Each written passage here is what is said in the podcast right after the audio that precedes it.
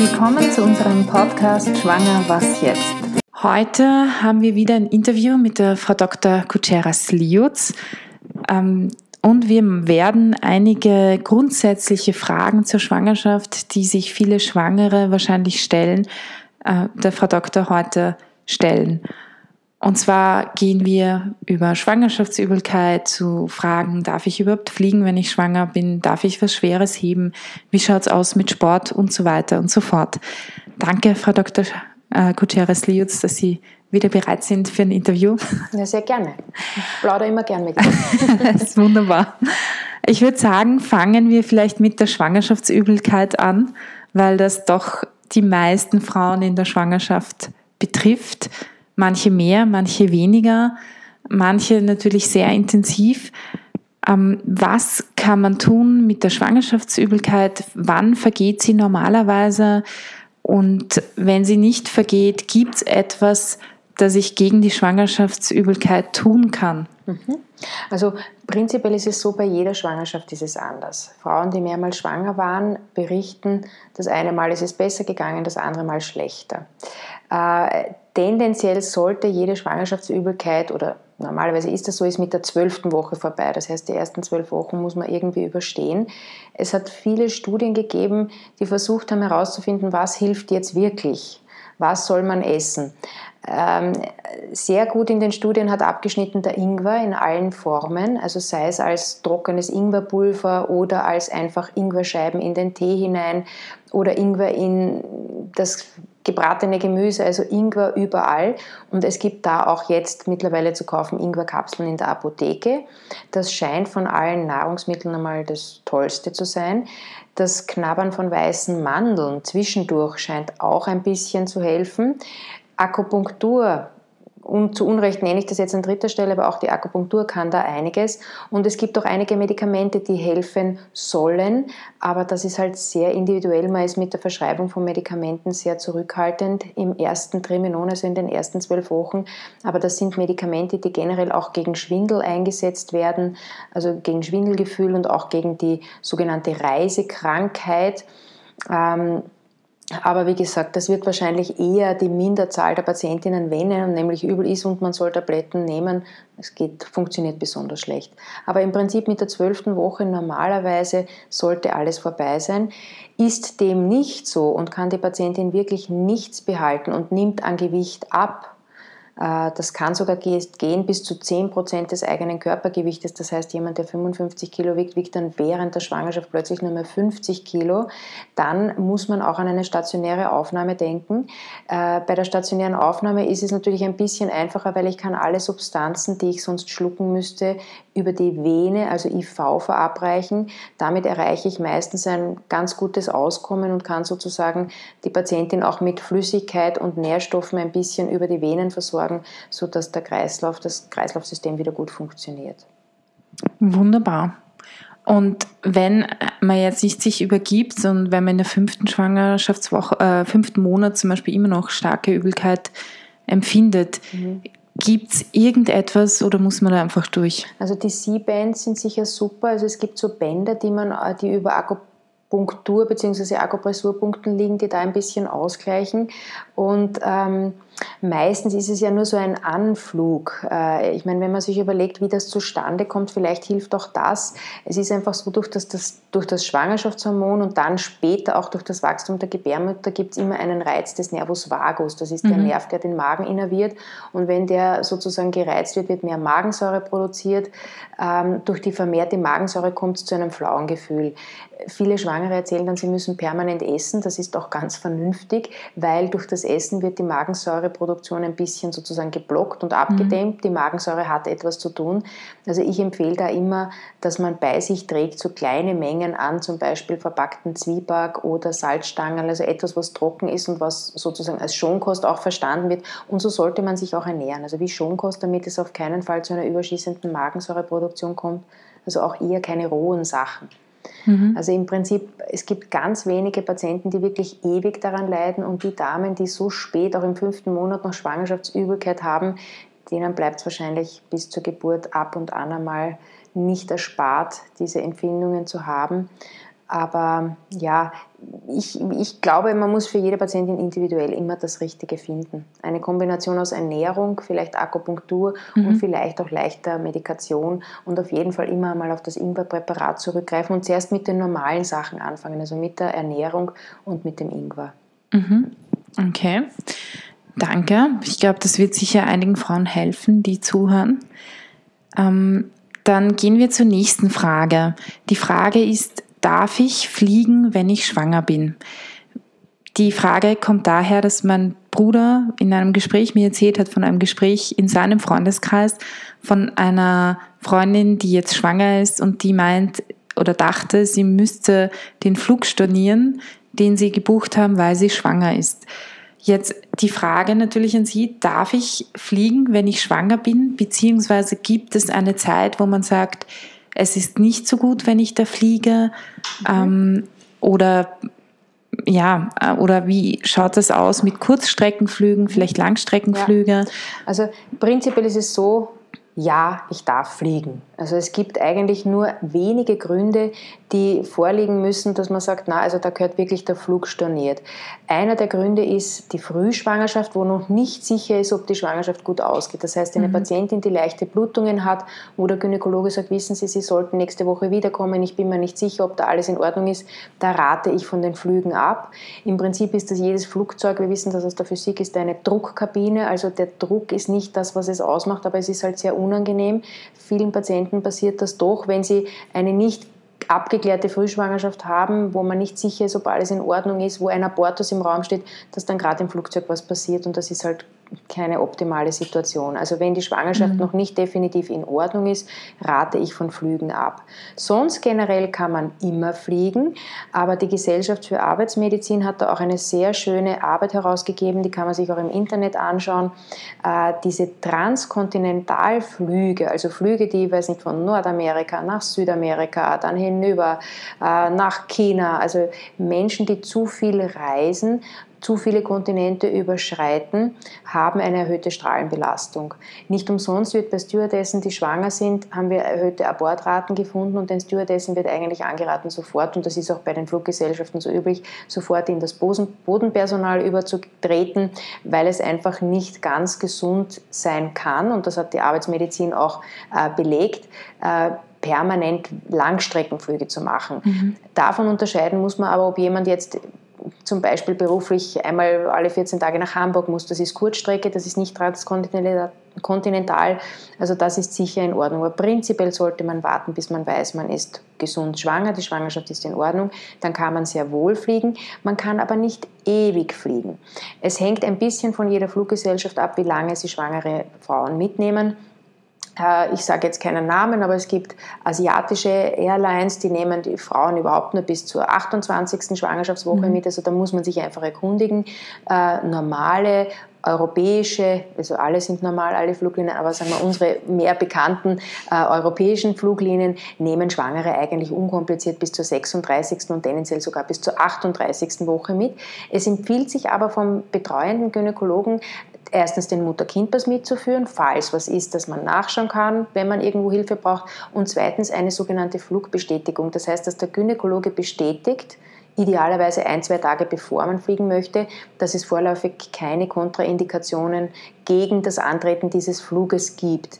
Weil manchmal, und wenn man an eine Fluggesellschaft gerät, äh, ich, mir ist das letztens eine Dame, einer Dame von mir ist das passiert, die wollte von Polen wegfliegen und da hat die die Fluggesellschaft dann, ich sage jetzt nicht, ob es die polnische war, also irgendeine Fluggesellschaft hat dann gesagt, nein, auf keinen Fall, sie schaut sonst so schwanger aus, ähm, sie nehmen sie nicht mit. Also da ist es ganz wichtig, dass man dann den Zettel vom Gynäkologen hat, wo steht, es gibt keine Kontraindikation. Natürlich übernimmt der Gynäkologe da eine große Verantwortung, weil er sagt, das wird alles gut gehen, es werden keine Wehen kommen auf diesem Flug. Mhm. Aber üblicherweise kommen ja nur wegen eines Fluges, der zweieinhalb, drei Stunden dauert, keine Wehen. Also nicht alle Fluglinien nehmen ewig mit. Ich empfehle meinen Damen ähm, maximal bis zur 36. Woche zu fliegen, weil einfach sozusagen, wenn das Baby dann früher kommt, ist es halt nicht gerade angenehm, in einem fremden Land ein Kind zur Welt bringen zu müssen, wo man nicht weiß, wie ist das Spital, wie ist dort das Setting. Also ab der 36. Woche empfehle ich immer äh, eher vor Ort zu sein und lieber auch im Sinne des Klimawandels den Urlaub hier in unseren Breiten zu machen. Nicht fliegen soll man auch, vielleicht darf ich das auch nur kurz erwähnen, also natürlich die Thrombose in der Schwangerschaft, man hat in der Schwangerschaft generell ein höheres Thromboserisiko an sich alle Frauen, die schwanger, schwanger sind, haben ein höheres Thromboserisiko. Und ähm, wie soll ich sagen, so ab der 25. Woche würde ich bei längeren Flügen, also mehr als Kurzstrecke, würde ich doch empfehlen, eine Thromboseprophylaxe zu machen. Weil wir haben jetzt dann zwei Risikofaktoren, nicht nur die Schwangerschaft an sich, wo die Blutflusseigenschaften des Blutes anders sind, sondern auch dass ich lange sitze und dass ich nicht die Beingymnastik oder die Bewegung so machen kann, wie es sonst ist. Also da würde ich eher eine Thromboseprophylaxe machen, wenn ich einen Langstreckenflug aus welchen Gründen auch immer brauche. Mhm. Wunderbar. Die nächste Frage, darf ich den Sport treiben während der Schwangerschaft? Und wenn ja, welchen? Also, und auf welchen sollte ich mhm. eher verzichten? Also unbedingt Sport machen. Äh, schwangere Frauen sollen sich unbedingt bewegen. Sie brauchen das Kreislauftraining. Ich sage immer zu meinen Patientinnen, die Geburt ist wie ein Marathon. Wenn man da nicht ein bisschen trainiert, liegt man vollkommen erschlagen da nieder. Also wichtig ist, normales Kreislauftraining äh, sehr modern geworden ist, Yoga und Pilates und alles. Im Prinzip kann man jeden Sport machen, der persönlich Freude macht. Wichtig ist bei den diversen Trainingsarten, sei es jetzt Pilates oder Yoga oder Krafttraining, dass man immer dem Trainer sagt, dass man schwanger ist, dass gewisse Übungen ausgenommen werden. Also speziell die Übungen im Unterbauch, die sollten in der Schwangerschaft nicht äh, exzessiv betrieben werden ich finde, zwei Sportarten scheiden aus und ich glaube, das sind nicht die häufigsten. Das eine ist Tiefseetauchen und das andere ist Bungee-Jumpen. Also alles, wo mit vielen Höhenveränderungen äh, zu kämpfen ist. Und mich fragen viele Damen auch, äh, kann ich den Skifahren gehen? Äh, also ja, wenn Sie eine gute Skifahrerin sind, gehen Sie ruhig Skifahren, machen Sie alles mit Maß und Ziel, äh, machen Sie ein risikoarmes Skifahren, das heißt, schützen Sie sich vor allem vor den anderen. Man sagt immer, der Aufenthalt in extrem großen Höhen, also man wird jetzt nicht am Mount Everest Skifahren, aber so im Prinzip ein normales Alpinskifahren ist auch in Ordnung. Ähm, ab einer gewissen Woche, wenn man wirklich Bauch bekommt, und das ist auch individuell, ist das Skifahren nicht mehr so gescheit, weil man hat ein anderes Drehmoment. Das heißt, man kann sich nicht mehr so gut drehen, man sieht rechts und links kommen die nicht mehr so gut. Also das muss man leider sehr individuell selber entscheiden, wie sicher man sich fühlt und ob man nicht vielleicht doch ab der 25. oder 30. Woche, je nachdem wie groß man schon geworden ist, sozusagen, ob man sich dann nicht doch entscheidet, eher gleich nur spazieren zu gehen oder das Après-Ski zu genießen. Mhm. Aber im Prinzip spricht nichts gegen irgendeinen Sport und ich motiviere eigentlich vielleicht die besten Sportarten für Schwangere, muss man auch sagen, sind einfach gehen, spazieren gehen, Radfahren, ähm, sanfte Gymnastik wie Schwangeren-Yoga, auch Tanzen ist gut. Äh, wer möchte, auch leichtes Joggen. Also im Prinzip geht alles. Ich bin sehr gern Turnski gegangen. Das ist auch fein, man wird halt sehr langsam und die anderen sind alle schnell, aber das, das ist halt so, das muss man nehmen können. Die anderen müssen halt ein bisschen ja, Rücksicht nehmen. die müssen Rücksicht nehmen. Das ist auch vollkommen in Ordnung. Na wunderbar. Und worauf sollte man bei der Ernährung während der Schwangerschaft achten? Also wir haben schon vorher ein bisschen wegen der Schwangerschaftsübelkeit geredet, mhm. äh, mit Ingwer am besten überall hinein, beziehungsweise eben leicht verdauliche Dinge. Mhm. Ähm, Gibt es irgendetwas, was noch besonders wichtig wäre? Ja, also bei der Ernährung, äh, ich meine, egal wie man es dreht und wendet, die gesunde Mischkost ist immer das Beste. Äh, wichtig ist in der Schwangerschaft, dass man vielleicht ein bisschen auch auf die Kalziumaufnahme achtet, weil das äh, kindliche Skelett ja viel Kalzium braucht und mhm. uns sozusagen das Kalzium abzieht. Früher hat man immer gesagt, ja, zwei Gläser Milch oder so, aber ich meine, das setzt sich heute nicht durch. Bei der großen Anzahl an vegan lebenden und vegetarisch lebenden Patientinnen ist das mit dem Kalzium gar nicht so einfach. International wird empfohlen, dass man äh, auf jeden Fall einmal bis zur zwölften Woche inklusive der zwölften Woche Folsäureprophylaxe macht. Und äh, tendenziell wird international eigentlich auch empfohlen, dass man ein Multivitaminpräparat nimmt, das auch Folsäure enthält. Und in diesen Multivitaminpräparaten, die speziell für die Schwangerschaft gemacht sind, ist auch ein bisschen Kalzium drinnen. Ähm, das muss jeder für sich entscheiden. Jede Patientin muss schauen, wie ihre Ernährung ist. Ähm, Im Prinzip muss man auch diese ersten 25 Wochen der Schwangerschaft gar nicht mehr essen. Man braucht nicht mehr Kalorien. Das fängt erst ab 25 Wochen an, dass man doch ein paar Kalorien mehr braucht. Aber ich glaube, es sollte von allem etwas dabei sein. Äh, jede Schwangere kommt im Laufe ihrer Schwangerschaft oder fast jede Schwangere äh, wird ein bisschen anämisch. Das heißt, das Blut wird dünner. Wir haben mhm. weniger Hämoglobin, weniger Eisen. Wir teilen uns sozusagen auf zwei Menschen auf, könnte man sagen. Ähm, das heißt, wir brauchen ein bisschen mehr. Ein bisschen mehr Eisen, ein bisschen mehr Kalzium, ein bisschen mehr Vitamine. Ähm, man kann mit der Ernährung ganz viel machen. Aber es muss halt wirklich eine gesunde Mischkost sein, wo man vielleicht schaut, dass man doch jeden Tag ein Joghurt, ein Stückchen Käse oder wenn man vegan lebt, dass man diesen Kalziumgehalt jetzt mit Sesam, mit was auch immer oder mit Brokkoli, mit viel grünem Gemüse, dass man das ein bisschen ausgleicht. Aber ich glaube, ähm, dass man im Prinzip, wenn man auf sich hört, sollte man eigentlich fühlen, was man braucht. Und äh, es gibt ja viele Schwangere, die sagen, komisch, nie habe ich Milch wollen und jetzt schütte ich mir jeden Tag einen halben Liter Milch rein. Mhm. Ich brauche das. Ja. Also ich glaube schon, dass sich das ein bisschen manchmal bemerkbar macht, wenn mhm. man gesund auf sich hören kann. Ja. Mhm. Aber im Prinzip soll man so essen wie vorher, nur ein bisschen achten, äh, rot, grün, alle Farben des Spektrums essen und halt das Kalzium mit Milchprodukten und sonst grünen Gemüsen oder Sesamprodukten ähm, oder dass man halt sonst äh, diese berühmten Multivitaminpräparate mit Folsäure nimmt. Mhm.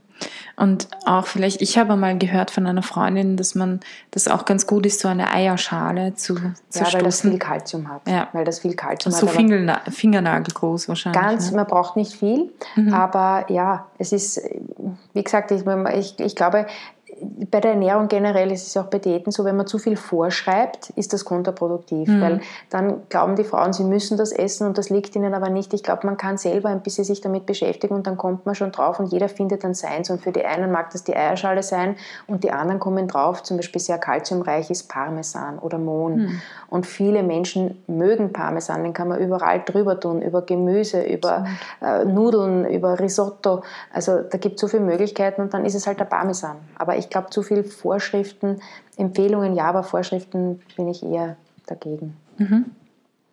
Gut. Das war der erste Teil des Interviews mit Frau Dr. Gutierrez-Liutz über einige grundsätzliche Fragen zur Schwangerschaft. Nächste Woche geht es weiter mit dem zweiten Teil. Falls Sie selbst in einer schwierigen Situation sind und schwanger oder sollten Sie eine Abtreibung hinter sich haben, können Sie sich gerne auch direkt an uns wenden. Unsere E-Mail-Adresse ist beratung.lebensbewegung.at. Sie finden uns auch im Internet www.lebensbewegung.at oder Sie können sich auch telefonisch bei uns melden unter Österreich 0043 664 2000 466. Da wir auf Spenden angewiesen sind, würden wir uns sehr freuen, wenn ihr uns mit einer kleinen Spende unterstützen würdet. So helft ihr uns, die Qualität des Podcasts aufrechtzuerhalten. Die Spende ist steuerlich absetzbar und sie würde gehen an die österreichische Lebensbewegung Verwendungszweck Podcast. Die IBAN-Nummer ist AT 51 3200 4 mal die 0, 0374 0552. Der BIC, alles groß geschrieben, R, L, N, W, A, T, W, W. Ihr findet die Kontodaten auch bei uns in den Show Notes. Vielen Dank für eure Spende. Ich wünsche euch